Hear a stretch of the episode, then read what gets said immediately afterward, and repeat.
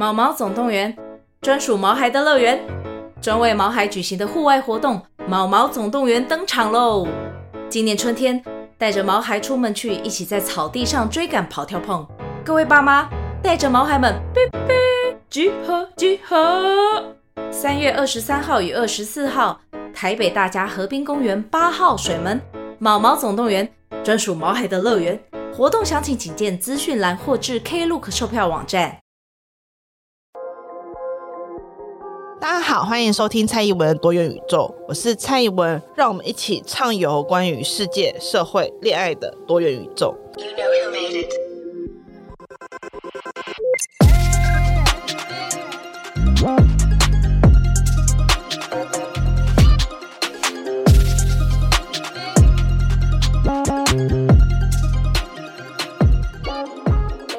Hello，大家好，今天是。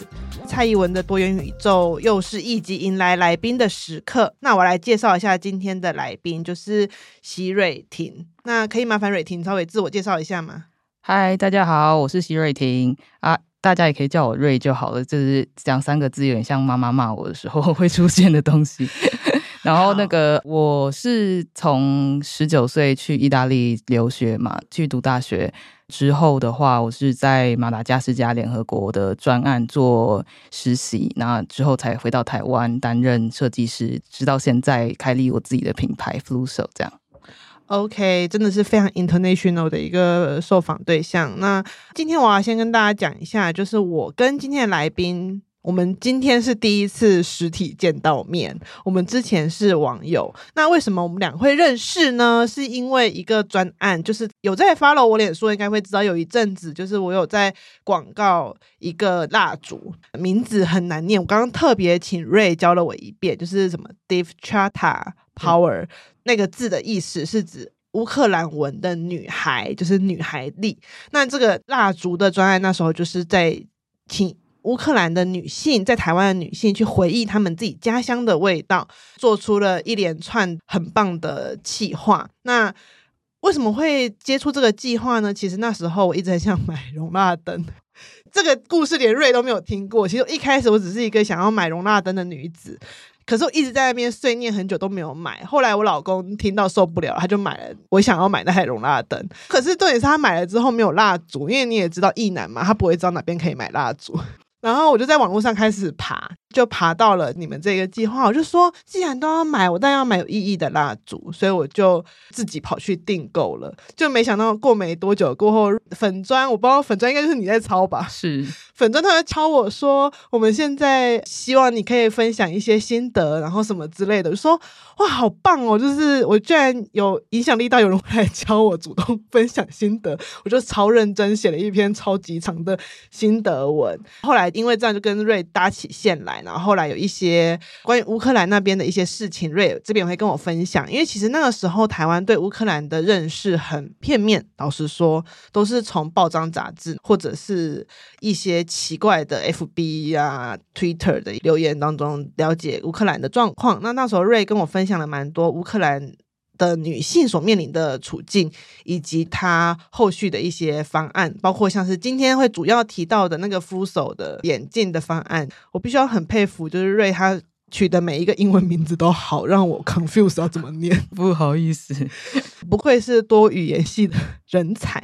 好，但我一开始还是最想先跟瑞这边聊聊是那个 Devchata Power，因为我想问问瑞当时在这个专案当中扮演了什么样的角色，然后我也一直很想问为什么最后会主动联系我，因为就是你知道作为一个消费者，突然被主动敲到，就觉得有一种被选中的惊喜感。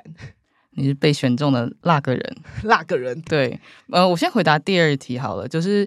那时候会主动联系你，是因为你好像就先写了一篇文章，就是有在 promote 我们这个蜡烛，然后说你也有买，还是怎么样？我有点忘记了。嗯，可是我就是一个很肤浅的那个小编，就看到有蓝勾勾的人，我就会私讯，就说哦，这麻烦你可不可以帮我们多分享？因为其实，在那之前，我是完全没有任何下脸书广告的经验，而且当初也是蛮怎么讲？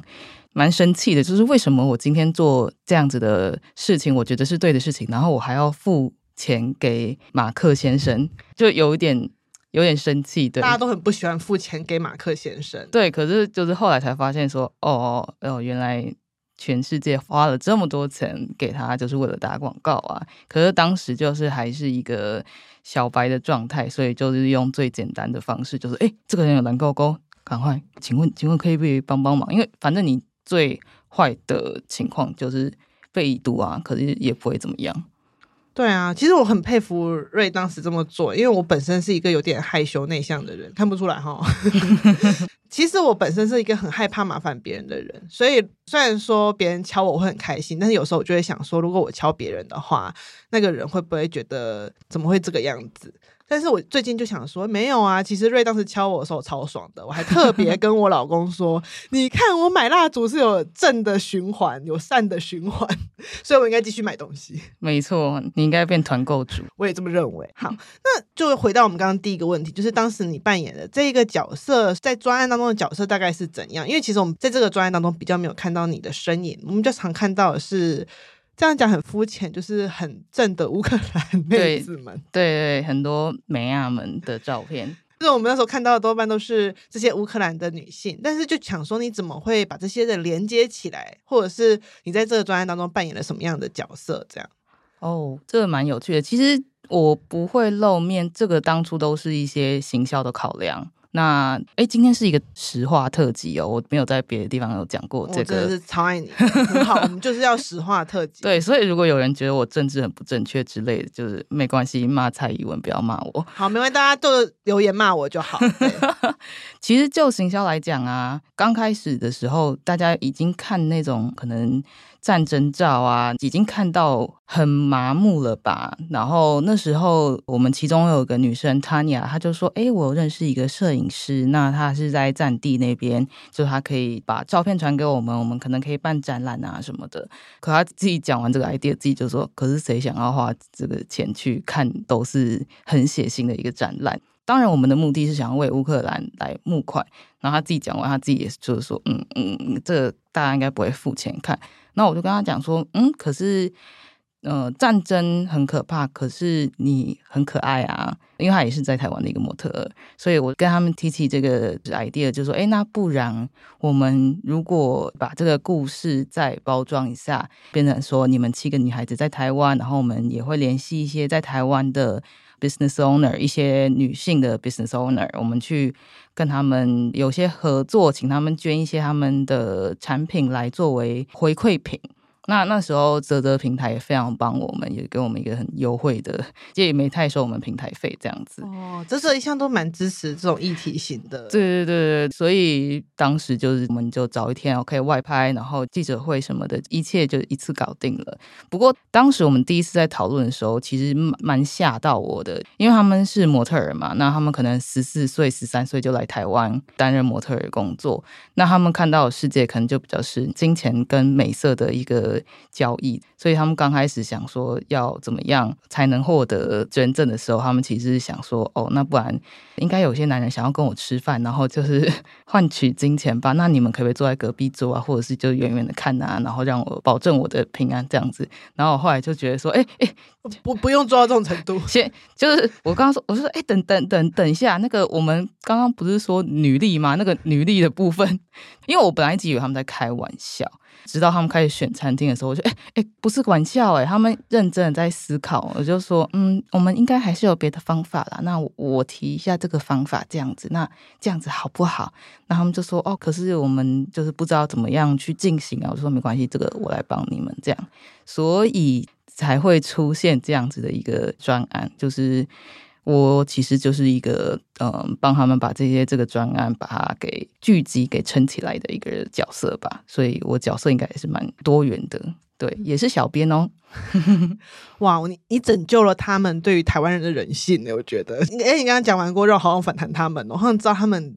作为一个模特看到的台湾世界与我有多么大的不同？哦哦，绝对差很多。因为真的是人家一听到说哦，你男朋友是乌克兰人呢，哎，那个请问乌克兰买一个老婆多少钱？哇，是很直接的这种哦。但他根本就不会问说你买你男朋友花多少钱？不会，不会，不会，就只会说哦，你男朋友乌克兰人哦，帅哦。然后下一句就 对，这上一句很敷衍，下一句就是有点认真。有没有想过，我们女人可能也有买男人的需求？各位，下次要问问双方面的，还是他们可能就是在男人方面就 prefer 其他国家？我不知道哎、欸，反正我就觉得蛮惊讶的。大家对，而且我觉得他们这种直接的询问很让我讶异耶。我后来才知道，在台湾以前的时候，就是会有你知道电线杆上面会有，就是哦。想要娶乌克兰新娘吗？然后你知道那个电话就是可以撕一下，撕一下那个电话，就是会有这种东西，是规模化的。只是可能现在乌克兰可能是一个没有那么夯的选项吧，所以现在就可能变成其他的东南亚国家这样子。哦，好，所以我还是要谢谢你拯救了一定程度台湾人在这些乌克兰女性当中的一点人性的颜面。免得他们接触到所有人类都是把他们当成一个待价而沽的货品，是真的蛮物化的。那是怎么样去发想出这个家乡的味道这个想法？哦，简单来讲就是让他们找点事做了。因为其实当下的心情我也觉得蛮复杂。就当你看到你家你熟悉的学校，可能你看到一张照片，然后人家说：“哦，天哪，这个学校被炸了，好可怜哦。”然后，然后你就说：“哎、欸、嘿，这我国小，就是就是这样子，这么真实的一件事情是发生在他们身上。可是老实讲，在台湾的他们是什么事都做不了的。嗯，那当你在什么事都做不了情况下，除了一直滑社交软体去关心现状。然后再一直哭一直哭之外，有没有其他他们能做的事情，让他觉得哦，我是有用的，我是可以做些什么的？所以当初为什么会出现这一个蜡烛的 idea，应该是说我想要他们有些事情可以做，而且我是希望他们想到家乡的时候，他是想到最美好的那个时候，就你最喜欢的那个 moment，就不是现在这种满目疮痍的样子，也是那时候。大概去年的那个时候吧，台湾人应该以前抢到乌克兰，可能就可能只知道基辅。那因为战争的推进，所以我们就哎哎，就是连东部地图都知道了，这样子就哦，乌东这边是克里米亚，那边是什么的，都、呃、就对对。台湾人因为这样子一个有点难过的原因，知道了他们的家乡。那我们可不可以反过来，就是说，哎，他是这个地方来的，那这个地方哦，Kharkiv，他可能是。一个现在被占领的地方，对我们来讲，我们可能只知道这些。那它其实是盛产那个西瓜，这个我们就不知道了。所以，就像那个女孩她在设计蜡烛的时候，她就是会先把钱柜，就是有一个西瓜的味道先放进去。所以要怎么样让他们就是有点事做，然后又想到就是家乡当时的美好的样子，然后又可以把这个故事再告诉台湾人。我那时候就想说，OK，来做这个案子，这样。对，所以这是刚开始的，就是为什么会做这个案子的想法。我刚开始把它把这个香放到容纳灯下面的时候，其实我还蛮讶异的，因为坦白说，除了基辅，我记得另外三个城市，包括赫尔松的味道都偏甜。哦，对对对，对，都非常非常甜，它是那种。我坦白讲啦，就是因为大家也知道我的个性是这样。其实我连用香水我都不敢用这么甜的香，我就觉得，哎呦，这太少女了。然后那一闻到，想说，哇塞，感觉就很像是有十几个妙龄少女在我旁边跳舞的感觉。然后脑海就有浮现那种宛如那个小当家，小当家对，蝴蝶在飞，蝴蝶在飞，然后在旁边倒滑板那种。对对对。然后我那时候想说。这是一款有点像是诉诸某种战争后，然后女性的生命，特别是你们那时候募资的对象，其实是针对 shelter 嘛？没错，就是针对收容孤儿以及就是妇女的地方的 shelter。我那时候就觉得，以一个这个目的来讲，这个香好像过于甜美。可是，一旦你知道它一开始的初衷是还原家乡的味道。就会觉得它异常的感伤，就是这个甜美会显得异常的感伤。可是我其实很喜欢这个落差，这个感伤的感觉，因为像你讲的，大家对于战争的印象其实是很文字、很画面的。我们看到战争的时候，就是断言残骸，小孩被抱出来，然后父母在哭，或者是很直接的文字，就是告诉我们说今天攻打到哪边，今天到死了多少人，死了多少人，数字。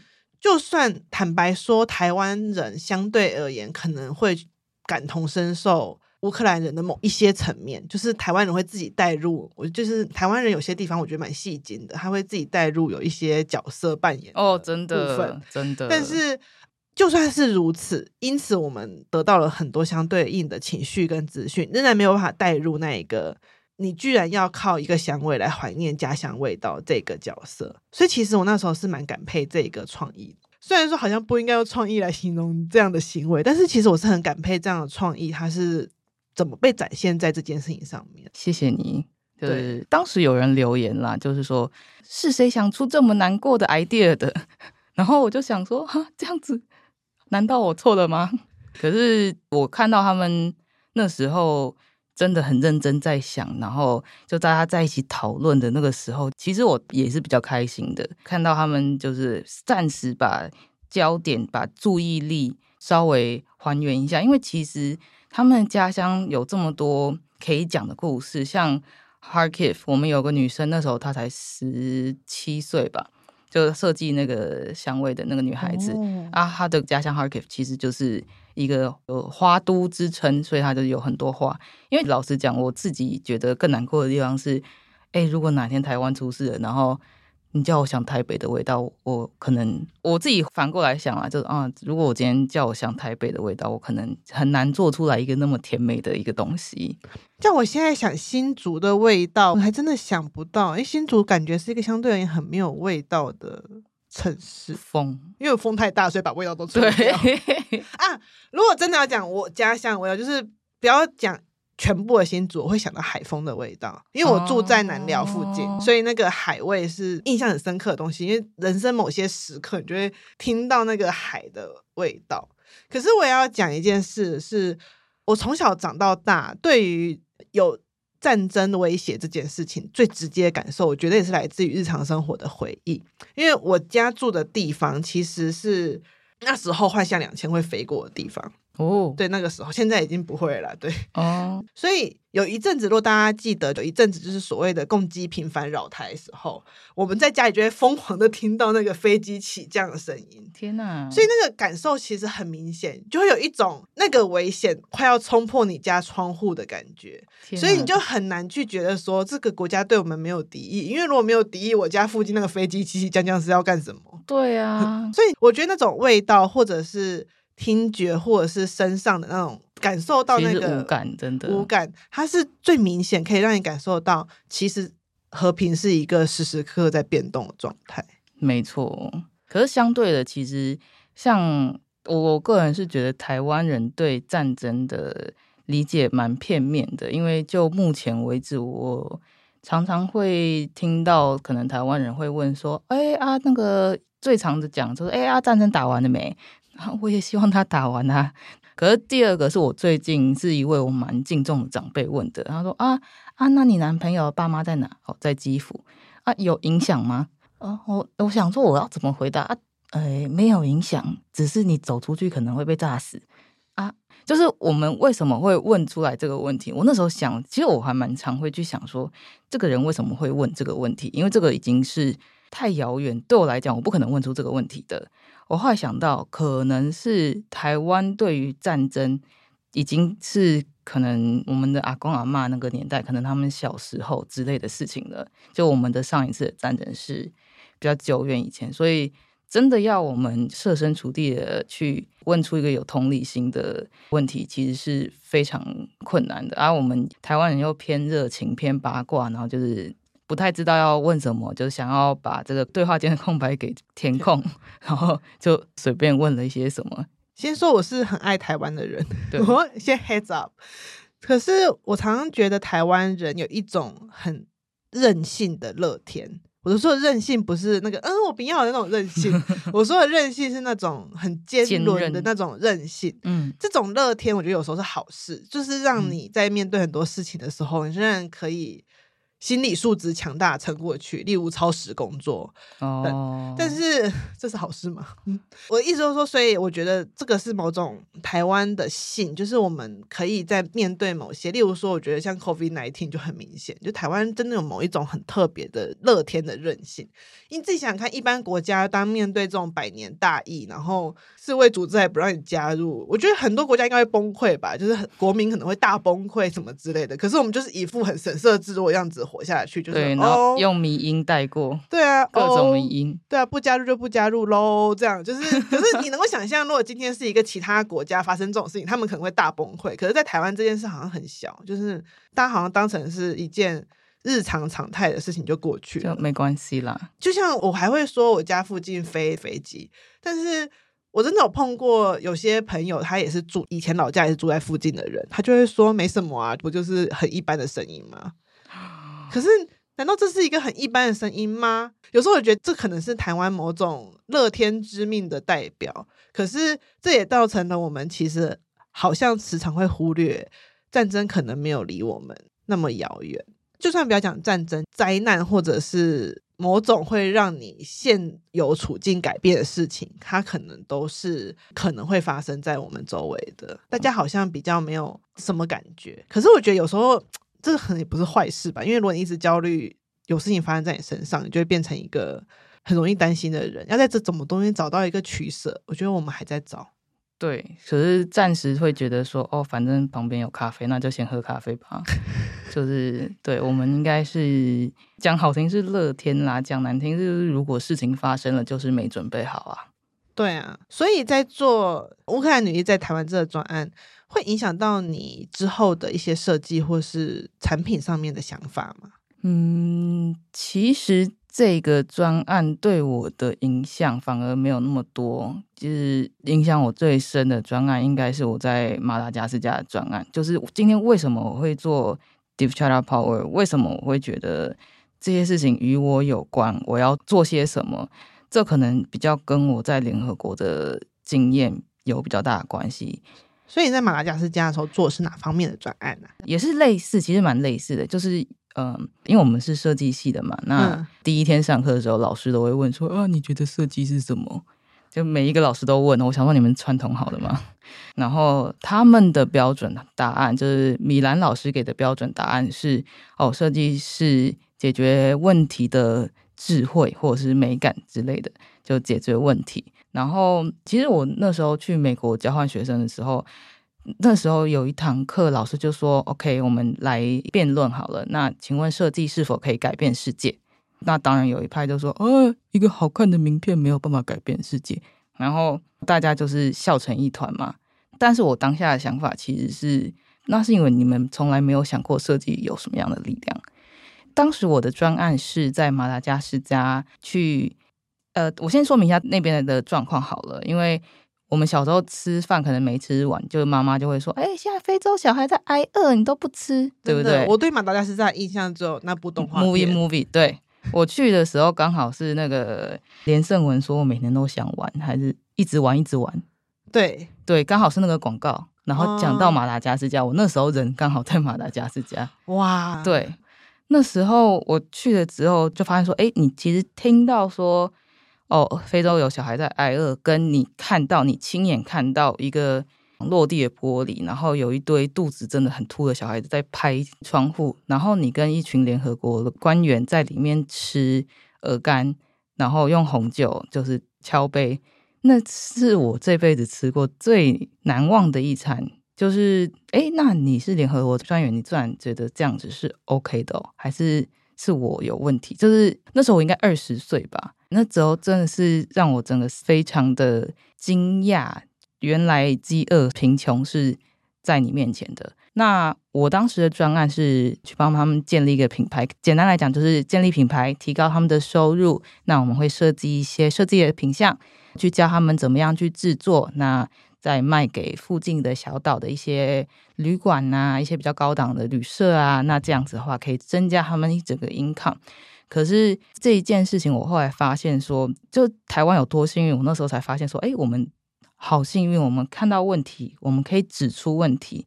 那我在马来西亚看到的是，当你全部都是问题，你不知道从哪里开始解。所以我从那时候开始，我才知道说，如果我想要做一些事情，设计的力量其实是可以帮助到很多人的。那我后来才会开始做这个乌克兰专案，因为其实为了这个专案，我放弃了很多其他就是可以让我活下去的案子。对，这个案子看起来确实是很难让人活下去，很难让做的人活下去。虽然说他的本意是要让更多人可以活下去。没错，没错，就是做人可能活不下去这样子。所以你在马达加斯加待了多久啊？哦，而且我那时候还遇上那个发行罢工，超特别的。就是假设你今天被困在日本好了，你会觉得 OK 啊？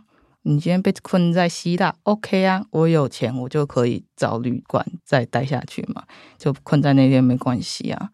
但是马达加斯加是一个充满未知的地方，嗯，那就是我们活在当下，又活在一直都是一个未知的状态，是心理压力非常大的。直到我们那时候，我前前后后待在那边大概半年多一点，然后我们那时候得到资讯说，哎。齐小姐，你的飞机要起飞了，那个请一个小时内来到机场哦，马上哦，从那个上班的地方冲回旅社，他、啊、在那边也不会有什么行李啊之类的，就真的是一个把所有东西丢进去，丢进去行李箱，然后马上冲奔。对，然后我觉得最感人的地方是，哎，我。在马达加斯加的伙伴们，他们就是我教他们设计的那些小朋友，也有大人啦。然后他们不知道怎么样知道这个资讯，因为那时候整个紧张到没有办法，我把还蛮难过，这样哦，不能跟他们说拜拜，好吧，这样。哎，他们超强的，他们知道我们的车子在哪里，可以被拦下来，就是为了给我礼物。哎，他们都准备好了，他们可能准备很久了。对，就是他们自己其实是并不是非常物质上非常的。丰裕的人们，可是他们还是给了我看得出来是他们很宝贝的东西啦。对，所以这是我当时的一个经验。这样，想必接下来会变成你很宝贵的东西。哎、欸，我觉得这件事情带给我的创伤应该比较多啦。我那时候在法国转机嘛，因为那个他们是之前是法属地，所以跟法航比较熟，然后要回米兰嘛。然后那时候因为转机的时候可以出关，因为转机太久了，然后我那时候身上都没有钱啊，我就特别留了一个可以从机场到市区再回来来回票的一个数字，然后我就把它其他都就是留给他们嘛，嗯，然后。我就带着这个来回票，然后在那个发行上面偷偷拿了红酒，然后那种叫小瓶的那种，然后还有瓜子啊那些的，就是小坚果，然后我就自己默默的就找到一个市中心的小花园，在在那边吃东西这样子。然后后来我就看到行走，因为那时候很早是上班时间，我看到过去的人们，然后我就觉得好奇怪哦，我当下马上觉得很奇怪，因为我在马达加斯加半年了嘛，嗯，然后我当下觉得哎。诶啊，这些人为什么他们身上的衣服都没有破洞？然后后来我大概愣了两秒，就哦哦，没有，是我有问题，一般就不会有破洞的啊。对，这当下就是心情由于这样子的转换啊。对，所以我觉得太年轻看到这些东西，或许是可能我们永远都不会有准备好的时候。对，我觉得。我们应该很难有准备好看到这种画面的时刻，因为我刚刚听你描述那画面，光是听到就觉得非常的震撼，就觉得哇，我这辈子应该不会有习惯这个画面的时候。嗯，还是不要习惯比较好。对，我觉得比较习惯比较能够去做出一点什么，所以我觉得或许就是这件事情，乃至于后面在做乌克兰履历这个专案，我一直都觉得你很厉害的事情是你很有行动力，就是包含在做设计产品这件事情，因为。我本身对于设计产品这件事的想法，就是那种很一般传统人对于产品设计师的看法，就是那种你知道，都会女子 穿着名牌的衣服，提着名牌包包，然后出没在。都市的高耸丛林内游走，简报，对对对对对，就是这种感觉。我对于产品设计师或是这种类型设计师的想法，其实这个样子。可是你给我感觉很像是你在丛林里面，是真的丛林里面，就是这种都市、哦、认真的丛林，认真的丛林，然后或者是认真的都市的那种危险当中，去想要找一个方式去解决你认为是问题的问题。包含像是你后来拿眼镜给我的时候，哦，oh. 对，就是那时候你拿 Flusso 眼镜给我的时候，其实那时候很压抑，我想说哇，从蜡烛挑眼镜，这也挑太多了吧？跳回本业，所以你本业其实是做眼镜，就是我现在成立了一个眼镜品牌，叫做 Flusso，就是你现在眼睛上戴，对，就像我现在戴，对对对对。那你可以简介一下你对这个品牌的一些品牌定位，或者是它目前在销售怎么样的产品？哦，我觉得我想先回应一下你刚刚说我很有行动力的原因。嗯、其实我的行动力来源是愤怒，不论是今天乌克兰的这个专案，又或者是我的眼镜品牌，这些的一切一切来源都是我觉得，哎，怎么会这样？我不懂啊，那我来做这样子的一个非常原始的驱动力。因为其实我刚开始做的时候，我都没有想到这个东西到最后会到哪里，我就只是觉得，哎，怎么没有人用这个方式做事情？这可以啊。那我来做嘛。我这边可以分享一下，我在刚念大学的时候，就像每个设计师都会被他的老师们问什么是设计嘛。那我是念社会学的，我们也会被每个老师不约而同的问什么是社会。然后你也知道，相较于设计，因为现在。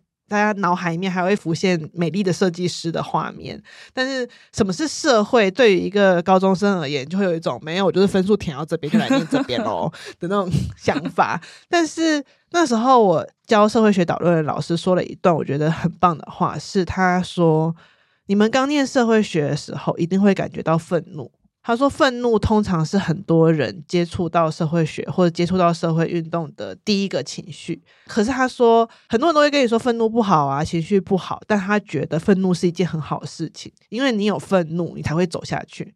如果你今天看到……”我举一个最简单的例子好了，就是《资本论》的写作的一个场景，就大家可能都只会看到马克思后面的分析，还是大家其实不会看《资本论》，应该是后者。简单来讲，就是大多数的人可能只会知道马克思这人是社会主义者，但是其实马克思在《资本论》里面描述了非常非常多童工的场景，所以你可以从文字当中很明确看到马克思很气这件事情，因为那时候没有什么儿童保护这种概念，就是童工就是可能一出生就劳作到八岁就死掉了。所以马克思看到这些场景，他是很气的，就是怎么会这世界上有这种事情发生？是有人一出生就劳作到死，他可能不要说活过成年了，他可能连活过我们呃国小的年纪都活不到，他就走了。所以马克思的愤怒让他撑过了他整个的学术生涯当中很多不愉快、不平顺的部分。而我在很多的社会学家作品里面有看到，他们之所以能够写出这样子的所谓很厉害的作品，起源都是来自于他们对某一个现象很愤怒。所以刚刚也提到愤怒，我觉得这件事情是很重要的。虽然说我们会说负面情绪不好，现在总是要跟大家强调某种正能量，然后什么鸡汤一下，对，我们要给予。伙伴正能量，可是我要讲，就是，可是世界上确实有很多所谓善的事情，一开始是来源于愤怒这个情绪。对，没错，就像是眼镜这个事情来讲好了。当时我是因为我有，我以前是高度近视嘛，后来镭射掉了。然后当时我也有设置一些眼镜行，就是那他们也有跟我分享，就是说，诶，他们的成本啊，然后或者是他们要讲哪些特别的话。然后可以让消费者就是诶提升他们购买的意愿，对，就是要不要防蓝光？你要不要全视线？要不要超超薄？要不要超超超薄？那因为我小时候也是这样被拐到大的，好像进了眼镜店之后就失去自我了。出来的时候啊，奇怪，怎么怎么万把块都不见了？之后又会催眠自己说啊，这个可以用很久啦，那个没关系啦，这样子，所以。我那时候就会觉得说，为什么有这么多不同的眼镜的功能？可能你驾车就是一个驾车眼镜，然后阅读有阅读眼镜，还有一个工作是抗蓝光眼镜啊。这个要换那么多啊，一个人是要有几副眼镜啊？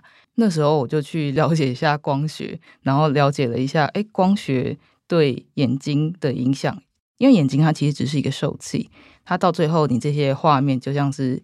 如果把人脑比喻成电脑一样啊，你就是从 Webcam 看进去，你的画面要到你的 CPU 去处理嘛。那如果说这个画面不清晰的话，那我们是不是要用更多的 AI、更多的 CPU 去处理？可是当你越清晰的时候，那你也是同样是为大脑减压。然后我就觉得说，哎啊，台湾其实我们光学很厉害呀，我们以前是眼镜王国呢，那为什么我们不能用某些技术加起来去改正这个问题，去把它做出一个第一个是大家可以负担，然后第二个是可以多效合一的产品。所以最刚开始的愤怒是来自于就是哎，为什么不行？然后后来问一问，就是也是遇到很多贵人啊，就都愿意回答我，然后就哎，其实可以呀，就莫名其妙开始卖了。对，我这样说就是一开始他跟我推荐 Flusso 眼镜的时候，我一开始误会，因为那时候刚好就是发生一个新闻，就是你们有送护目镜给乌克兰的士兵，对不对？对对对对对。然后我一开始以为你是要让我试用那个，我想说哇，好帅哦！我要试用一个防弹的护目镜吗？我要怎么试用它？这样 那时候是抱着这样误会，然后那时候美丽的误会，美丽的误会。然后他寄到的时候想说哦，一般眼镜哦，对，然后一般眼镜哦，没有防弹，没有，不好意思。那是乌克兰限定的。其实我有在想，那个明年夏天的时候，我是也有想在台湾推出那这这一款啦，因为那是当时我们特别为乌克兰战争生活化的这件事情而设计的。因为所谓的军规眼镜啊，一般我们在看那种呃，可能战争片或者是美国海豹部队，然后诶诶，短时间佩戴的高强度的眼镜，它通常是非常的紧的。那当然，当你的战争已经是在你的生活的时候，你没有办法，眼睛第一个非常脆弱，第二个你不可能就是很像一个被紧箍咒这样子，对，就是一直这样勒着，不可能啊。所以有没有什么比较诶？比较强的方式，就是有些什么技术可以放进去，所以那时候我们花了一个月，OK，研发好，马上生产，马上送过去，就也很感谢那边嫁去波兰的一些姐姐们，他们就是帮我们人肉送过去，这样子非常感谢。非常赞，你的愤怒真的是一个源源不绝的原动力，愤怒居然可以在一个月之内把它生产出来。对啊，天！所以我那时候一直以为你是要让我试用那个眼镜，我还很期待，想说哇，我有一个防弹的眼镜干什么呢？我要拿它来做什么？就后来是一般眼镜。虽然说我拿到一般眼镜，我也是很开心，因为就像你刚刚讲，就是其实我是一个蛮常对眼镜感受到不适的人，嗯、因为我是眼睛很容易干的人。但是我的工作，每次我去看医生，医生都会跟我说：“那你就少看一点电脑就好啦。”谢啰。那时候我就会想说：“谢喽，我真是没想到这个解决方法，绝对不是为了生活，我是因为自己爱所以才看电脑的。”没错，对。但是后来就是变成常态性的点眼药水而已。但是其实我那时候带你第一副的时候，基本上我都只有在工作的时候戴，因为那一副是透明镜框，然后加上有染色的镜片，嗯、就是。带出门有点害羞 哦，对，我想应该很多人一开始都有碰到这个问题吧。后来就有些人就直接当时尚单品哎。对，后来我就敢带出门了，但是那时候我有点自我意识过剩，觉得啊，我这样带出门的话，大家会不会是看我？那后来你就带了第二副，对我，我拿到他超多副眼镜，他简直是我的眼镜供应商。没错，等他第二副就是黑框那一副，我就固定会带他出门的，因为他就是个比较正常人印象当中的眼镜。对，因为我们其实现在有三种。镜片，因为第一代的有分呃透明的跟黄的嘛，嗯，那通常我们都是建议人家在白天的时候出门的时候用透明的啊，你回家的时候再用黄色的，因为你晚上比较接近睡眠时间的时候，你接收到的这些波长啊，它是其实有一段蓝光，它是会影响你的呃褪黑激素的分泌。那这个黄的它等于说是一个加强版，那你晚上在家戴就好了，因为人家也不会管你在家就长什么样子。然后现在的第二代，它才是就是把第一代这两个就是就是合并嘛，对不对？嗯，这样加在一起。对，所以第二代我戴的很开心很久，但是第二代有一个小问题，我之前有跟你提过，就是它会有一点脱那个、哦、黑色会有点脱膜。没错，对。然后想说，嗯，那那次我还是照戴啦，因为我没有很 care 它的样子。对，因为环保材质真的是环保材质真的很容易这样，真的不能怪你们。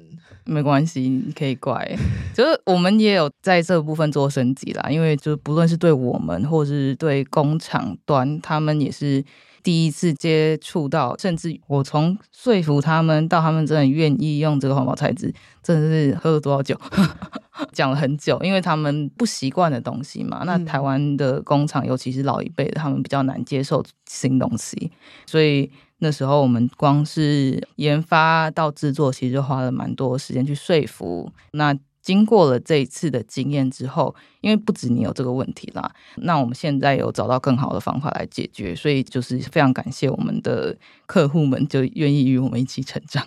而且那时候我刚戴到他眼镜的时候，我就跟他说：“那我可以带他做任何事吗？”他说：“没问题。”我第一天我带他上中训课，我们还有还有朋友带去跑那个三铁。对啊，我想说大家要不要这么拼啊？就是大家为了要测试这件事情，真的是非常的努力。我第一天就带去上重训，然后发现它不会掉，就很开心。因为我是脸很容易泛油的人，所以重训的时候，其实我一般我都不大喜欢戴眼镜，对，会滑掉，因为会整个大滑。对，可是问题就像我刚刚讲的，我眼睛很干，所以其实戴隐形眼镜重训会蛮不舒服的。后来就得到这副眼镜，就很开心，它是可以重训眼镜，它因为它很耐，所以我不用担心我在重训的时候它会。因为滑掉而打到它或什么，它就再见了。哎、欸，我需要重申一下，我们这副眼镜是为了就是在工作的时候使用的。对，需要再再次重申，我们的那个场景是，请想象高楼林立的大厦里面打字的上班族，对对，打字的上班族在打字之前很优雅的把它戴上去，在冷气房大家不会流汗的时候戴的。他也没有想到，我第一件事就是拿去做重训。对，我想说，我想说，他一定觉得这个人在干什么？没关系，我就觉得我的朋友们很可爱。当然了，我觉得。在护眼方面的功效真的也是蛮好的。然后那时候我刚好就是工时很长，所以我就跟他分享说，我觉得确确实实在眼睛的舒服度上面是有，但是呃那一阵子没有那么常戴。另一个原因其实也是因为胶框的款，它鼻翼这边没有做调整。那我也就讲我是一个很容易泛油的人，所以当鼻翼这边积油的时候，我最后拿下来这边都会是两坨那个油的印子。但我觉得在这次换成钛合金的款之后，因为有鼻垫就好很多，而且因为我们鼻垫也是用全钛去做的，对，所以相对而言就会好很多。但是我我真的要跟大家讲，我觉得服务手最大的问题是什么？你们知道吗？就是呢，他爱卖不卖的。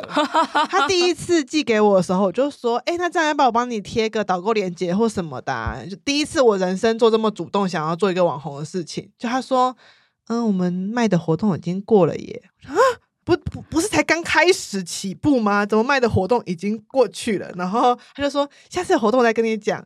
就是你要抢他的活动，像是要抢蔡依林还是抢张惠妹的票那种感觉，就是很难。我们常常被反映没有，这真的不是因为我们很大牌啊或怎么样的，只是因为说我们的量比较小，而且制作工序又很麻烦，所以对你想镜片厂来说，就是啊这个这么讨厌的单，你一个月只能给我一次哦，就是。我才不要没事帮你生产几片几片这样子，对他来讲背合，所以说我们只能真的就是把它累积到一段时间才可以生产，对，所以才会比较没有那么可以方便消费者，真的很不好意思，我们尽力了。所以这也是为什么虽然我戴他眼镜这么多次这么久都没有广告的原因，不是因为他们眼镜不好，而是我找不到广告的时机，因为要天时地利人和。对，这是一个缘分。我们是佛系厂商，不过我们现在十一月一号就预计啦，十一月一号会上泽泽去募资第二代的眼镜，就是你现在比，我现在这鼻上那一副，这副，对对对对，想说上市之前先给比较会写字的人先试试看，所以大家到时候可以去逛逛看啦。就是这样算自助吗？我我没有。可是我没有付钱呢、欸，这样算自助？没关系啊，我不用很在意，就是 大家一起佛系，大家一起佛系，对，没关系。我们要让大家看到，就是我是可以接置入的，这样之后会有其他厂商来接置入，我们这是个示范作用。哦，好，可以，我可以当范例，可以当范例，对，欢迎厂商活动在资讯栏，对，联络方式在资讯栏，大家可以联络我，之后有其他置入的方式。好，没问题。对，呃，我真的蛮推荐大家可以去看看他们到时候来泽泽的网站，因为我自己带起来的经验。是我觉得真的蛮好，一部分是够轻，因为我的度数蛮深的，我大概五百多度，所以有时候有些镜片我戴会很重，就是鼻子会压压住，然后会很不舒服。可是如果要换超薄镜片的话，我要坦白讲，我们这种人有点讨人厌，因为我们就是会戴眼镜去运动的人，超薄镜片通常镜框很不耐。哦，是哦，我大概砸坏两副在运动时候的眼镜。天哪，嗯。因为丢要求自己砸到脸，就是啪砰就砸到脸，所以你的眼睛有撑过药球，顺便跟你哦，谢谢谢谢谢谢，就可以放在那个推荐序，有撑过药球，那我可以帮你放在推荐栏吗？推荐栏，然后旁边就是有撑过药球的眼镜，然后 OK 一个绿勾勾这样，对，一个绿勾勾。然后就是说，我觉得这一副眼镜其实让我觉得还蛮舒服的事情是，我觉得他是真的有想到长期在工作人，他就是要戴这么久的眼镜。因为我自己是觉得有时候有些产品它做得很好，它做得很漂亮，或者它有很多很棒的想法，可是就会像医生对我说：“你就少看电视啊，少看荧幕啊，是一样的意思。”但就不是我的生活。我的生活就是要盯这么久的电脑，就算我自己不情愿，我也要盯这么久的电脑。所以，如果今天我要去买一个产品，你跟我说，呃，这东西就是要休息呀、你可能戴一段时间你就要休息，我就会想说，为什么我要休息？对，因为我们那时候在设计的时候，其实就是在以不影响大家生活习惯的前提去做这个设计，因为其实。一般眼镜的那种大厂，一般的镜片大厂，他们设计镜片的方式是说，OK，我今天就是让一群这个疯狂科学家们，然后就是哦，大家去设计东西哦，然后就哎，这北拜哦，然后哦，那大家干嘛？哎，那我帮他贴上一个适合驾车的一个标签，所以他就会出来的叫做驾车眼镜。那我们比较是反过来，就是 OK，我先分析说我们现代人会在什么样子的环境。那我们环境里面会有什么样子的？简单来讲叫有害光。那我们接下来才会去想说，那我们要用什么样子的科技去解决这个问题？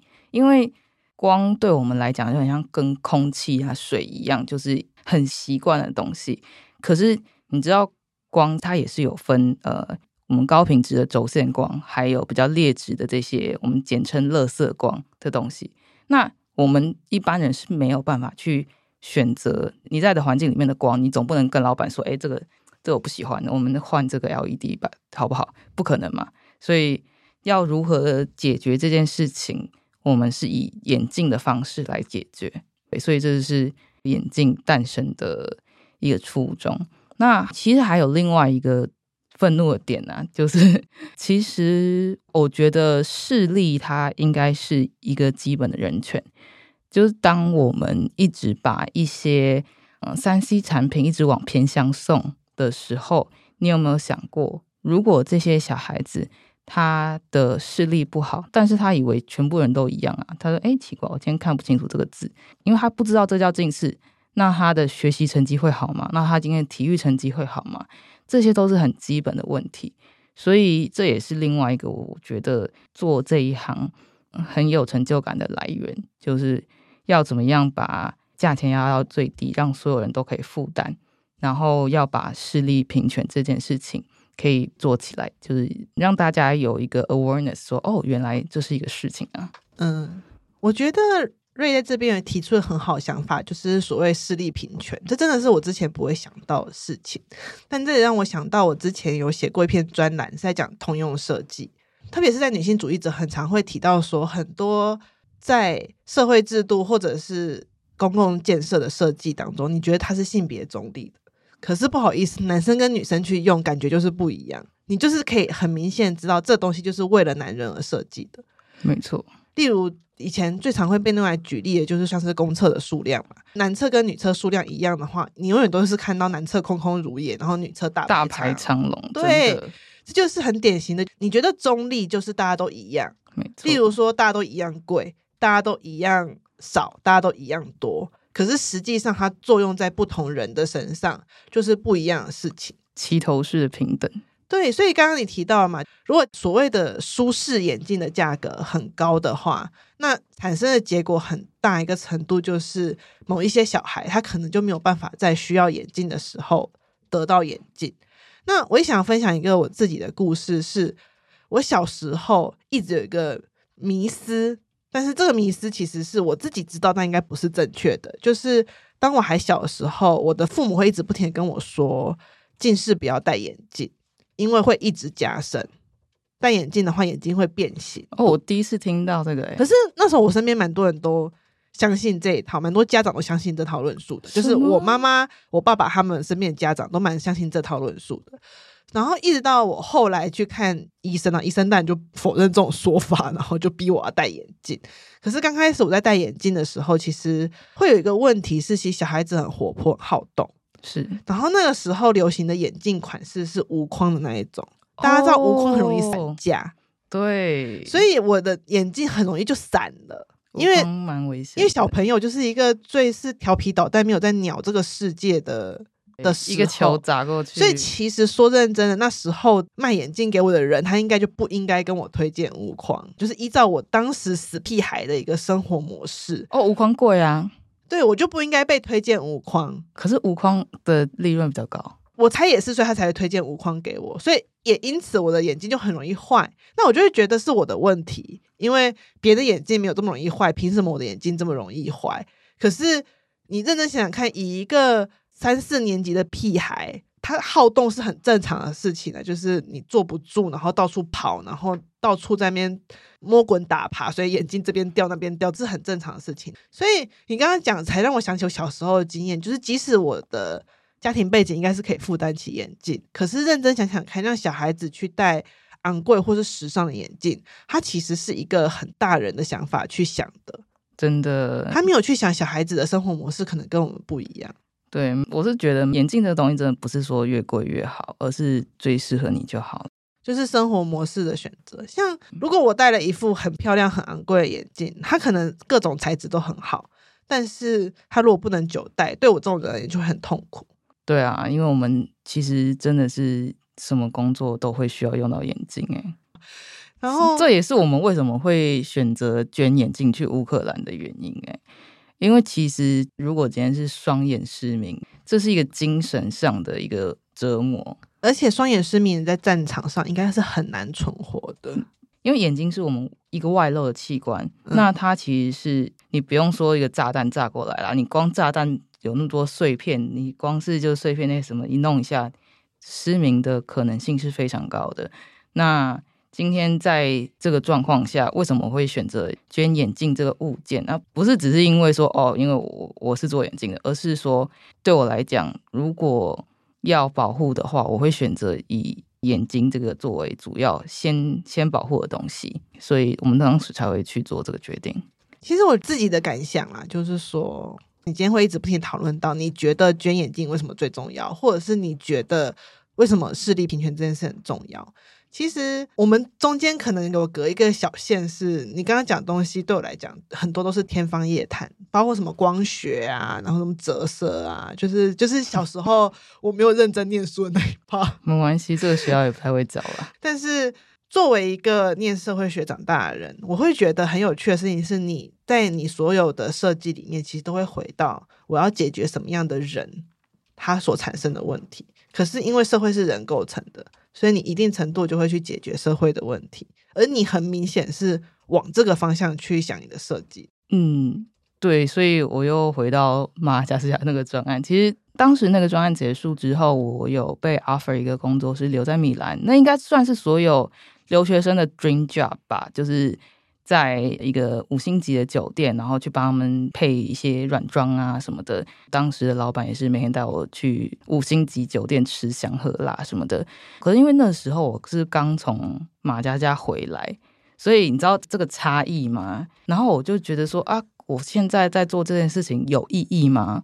为什么我要做这些事情？它意义在哪里？那时候我真的是想不到。要做这件事情的理由，就除了说他可以就是赚钱让我活下去之之外，那我看不到说我做这件事情我会做到什么时候，或者是他对我会有什么样的影响，我完全看不到为什么我要做这件事情。所以当时会选择先回台湾休息一下，原因也是因为说，我觉得我要重整一下自己对于世界的看法，或甚至对于设计的看法，就是我是不是应该要。继续下去，那世界上已经有这么多漂亮的桌子，然后很漂亮的椅子，那有差我设计的这一张吗？这个东西被生产出来，花了这么多心力啊，成本被生产出来，它总要有个原因吧，它总要有一个目的吧，不是只是因为它好看，它好看的东西太多了，所以还要好看，同时还要对人有用。对，可是其实我也没有想那么多，老实讲，就是只是说刚好，哎。往回头看，就是哎，好像，嗯，好像我做的东西都会有这两个元素的存在。就是第一个当然是要好看，你才会大家消费者才会接受嘛。因为我之前比较是做那种永续发展那一块的，那我最讨厌的事情就是拿垃圾做垃圾。所以说，第一个好看很重要，功能很重要，然后解决问题很重要。我也觉得，如果今天一个东西光是好看，其实它的用途就会变成是一种，只是别人拿来区分彼此的东西。如果今天一个东西它只是好看且昂贵，它会变成是一个象征物而已。它就是艺术的等级啦，象征我跟你不一样。对，对，对。可是如果今天它有一个明确指向性的用途的时候，它反而可以把这个好看延伸到不同族群的人，也可以去欣赏跟享受这一个好看。对，我会觉得这件事情可能对你而言蛮重要，但是我也很喜欢这样子的想法。谢谢，我觉得这样子比较有意义啦。你花那么多时间在做一件事情上，我会比较有一个动力再继续向前。好，那最后让我想要来问你一个问题，这个问题呢跟刚刚前面一点关系都没有，因为我真的很好奇的是，为什么会去选里长？天哪，这个其实也是一个由愤怒而 启发的东西。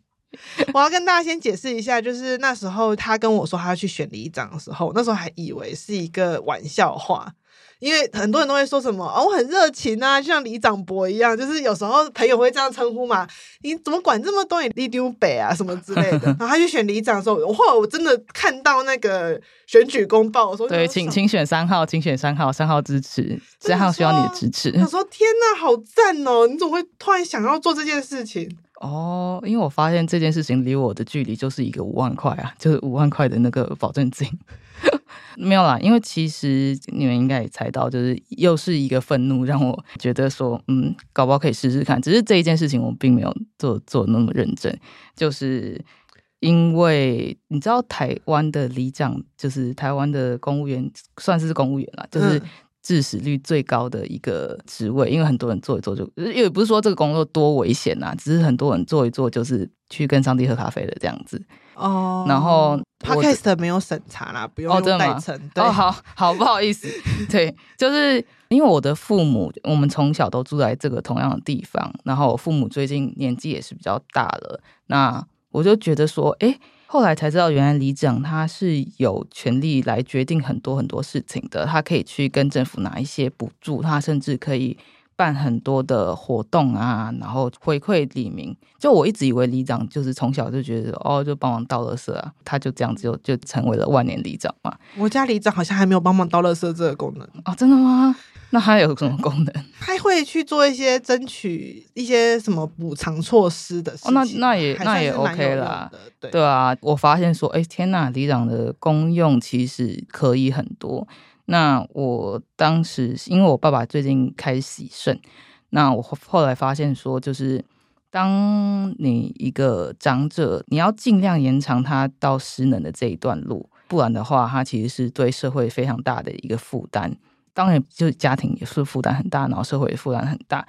那就是我们不是说什么远亲不如近邻吗？那今天我们那个社区这么多面临到同样问题、差不多的年纪的人们，那你今天就是其实有很好的机会可以把他们聚在一起，让他们做一些活动啊，然后就至少给他们点事情做。对，again，就是对我是多喜欢逼人家劳动。你真的很喜欢跟别人找事情做，对对对，就啊，不管每天在家划手机啊什么的，我也觉得跟社会会有点脱离。那当人跟社会有点脱离的时候，其实我是眼睁睁看他的退化速度是非常非常快的。然后我就觉得说，嗯，那有搞不好有机会吧。就大家如果想要给我一个机会的话，然后后来我忘记我就在忙什么东西，就是醒来的时候发现，哎哎，明后天就要选举了，赶快去投一下那个 广告宣传宣传一下。就是没想到也是得了一些票啦。对，感谢大家的支持，不过就是没有选上。但我觉得这是一个很棒的想法。我从瑞身上一直有学到一个，是我觉得我自己很缺乏的部分，就是当。我也是很容易感到愤怒的人，可是我好像很容易会把愤怒停在那边。不是我因为我不想做事，而是我会常常觉得自己做不到，我又无法改变，所以我就只好气这件事情。可是看到瑞之后，其实我有稍微的想一下我自己，就是有很多事情其实是我自己可以做的。那我觉得也是因为你那时候敲我，我就觉得，诶，那我是不是也透过我自己个人的影响力，其实也帮这个乌克兰女力也做了一件什么事情？那。我觉得这很好的事情是，我确实那个时候我也会去想说，那我可以为乌克兰那边的女性做什么事？那我透过你的行动力，我也等于展开了我自己的行动。所以这件事我一直觉得很感谢你，也是趁现在跟你表达一下我的感激之意。其实我觉得很多时候人与人之间，有些人可能会感觉到愤怒，然后他可能气完，像我以前一样，就气完也不知道怎么办，可能就会去找个地方喝酒、哭或什么之类的，就把这个气给排掉了。可是有些人可能把这个气放到丹田里面，然后嗯蓄力去做出一些他想要做的事。那我觉得瑞在我心中就是属于丹田有很多这种气可以去做事的人。所以最后我也想要请你给大家算是一段话，就是针对那些也是很常会为了事事愤怒的人，特别是今日，我想我在我的脸书上，大家有看最近早一滑，大家几乎都在气很多不同的事情。例如最近的国际局势，或者是关于一些政治人物的发言。那你对于那些有气但是还不知道怎么运进丹田去蓄力的人，你有没有什么 pebble 或者是建议给他们？这样不一定要是那种很制式化的建议，可能就是一个我只能给我的我我对于愤怒的处理方法。好了，这是分享。首先，你很愤怒的时候，你先把这件事情分两种解决方法。第一个。这是我可以做什么东西，然后改变的吗？那显然政治人物的发言就并不是你可以改变的。好，那我就不理他了，因为我你什么屁都做不了，那就不要拿别人的错误来惩罚自己嘛。那今天如果这个是你可以 do something，你可以做一些事情让他得到改变的，诶，那我可以怎么做？就是我在这方面是一个很像电脑的人。OK，那。If yes，哦好，那我，我去想 A B C D 四个解决方案。那这件事情值不值得我去花这个时间去做？然后如果说值得的话，那你就去试试看。反正你没做成啊，也不会有人笑你，因为毕竟这个世界上大家都自己就有很多事情要忙了。对，就是大大不了就是被拒绝嘛，就是拿出自己的自信，然后试试看，成了就是你的，不成。没关系，它就是下一次成功的基石。这样结尾会不会有一点鸡汤？不会，我觉得这样结尾还蛮蛮我们这个节目的。我们节目的特色就是在颓废沮丧当中带一点鸡汤。哦，那还 OK。就是你知道，我们不是一般的鸡汤，我们会先说我们今天就是很丧，就是很怒，就是很气气气。但是我们最后还是会怒完之后起来做自己的事情。没错，就把这股气憋着，然后你就去别的地方发挥吧。其实我觉得有时候，就算你怒完过后，你只是起床，然后你去工作了，然后这股愤怒凝聚成你今天工作的动力，我也觉得很有用。我觉得比较有趣的事情是，我有时候会看的一些人的发言，然后想说，嗯，怎么会这样？就尝试去同理这样子，然后后来。去想说，嗯，是怎么样子的家庭环境造成他有这样子的言论，或者是他表达方式，然后就这个探索的过程中，我有可能这样子就比较没有那么生气了。这是我最近的 小配包。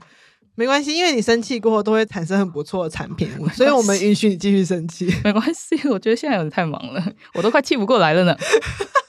因为你一气完就要帮大家找事做，对，还不是只是帮自己 找事，除了帮自己找事做，还会帮身边人分配任务，所以你气的其实还蛮有生产力的，真的。对，所以如果说未来你还有这些有生产力的气的话，欢迎你可以继续的发脾气，对，继续私讯疑文这样子，继续私讯我没有问题的。今天我们的结论应该就是停在，请大家一起发有生产力的脾气，虽然偶尔我们也会发没有生产力的脾气，但是没有关系。有时候你可以把它续下来，然后当下一次你要发有生产力的脾气的时候，你就会有很多力气可以做。没错，大家加油！好，那我们今天的节目到这边，谢谢大家，谢谢。谢谢，那我们也请蕊婷跟他说个拜拜，拜拜。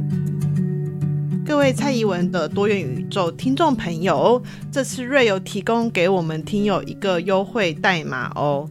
在本次 Flusso 泽泽的募资网站中，只要在结账时输入 S A N Z O M E 都是小写，就可以直接折三百元。